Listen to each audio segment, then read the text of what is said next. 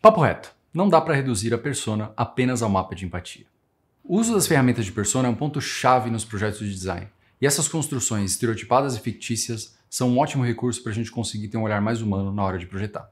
O design centrado em usuários é uma abordagem muito conhecida no mundo do design, e ele ajuda a gente a definir quais são os principais usuários e as personas para esses usuários. Com isso, podemos mapear a experiência identificando dores e oportunidades para propor produtos ou serviços com mais precisão, aumentando a chance de sucesso. Embora o design centrado em usuários já seja uma evolução ao design centrado ao cliente ou consumidor, que sim serve apenas para gerar receita, o foco ainda é no uso. E é aí que entra o design centrado em humanos, e com ele uma abordagem e construção de personas que ainda serão usuários e ainda vão se relacionar com os nossos serviços e produtos, mas considerando um contexto social, cultural e emocional desse grupo de pessoas. O design centrado em humanos ele promove um olhar para as necessidades e valores além do que o produto resolve, também pensando em contexto maior de vida, relações, história e outras coisas. O principal objetivo das ferramentas de design é o foco nos problemas reais de pessoas e usuários reais, e não o foco no ego e no achismo da equipe do projeto. E como fazemos? As ferramentas vão desde a identificação de quais são os usuários, passando por mapeamento das jornadas, construção do mapa de alteridade, até a identificação de dores e requisitos. E o resultado são fichas de usuários idealizados, que podem ser simples, contendo nome, foto, uma breve descrição e informações básicas, ou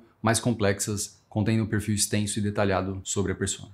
É muito comum se construir mais de uma persona, uma principal e outras secundárias, porque isso facilita a priorização e direcionamento de dores para diferentes grupos de pessoas. O objetivo principal é consolidar perfis de usuários em perfis claros, com boa definição de destaque nos elementos como rotina diária, tendência de uso e formas de agir e pensar.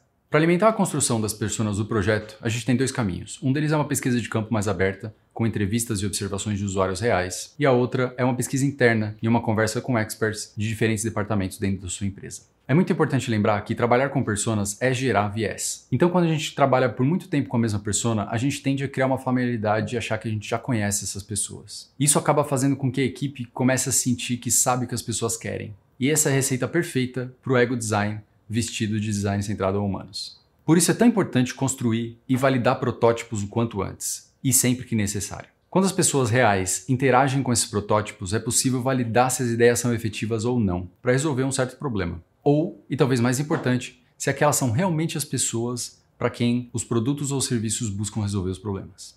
E por fim, sempre lembre de uma coisa: a gente deve projetar para como as pessoas são, e não para como a gente queria que elas fossem. Meu nome é Vitor e esse foi o Papo Reto sobre Personas.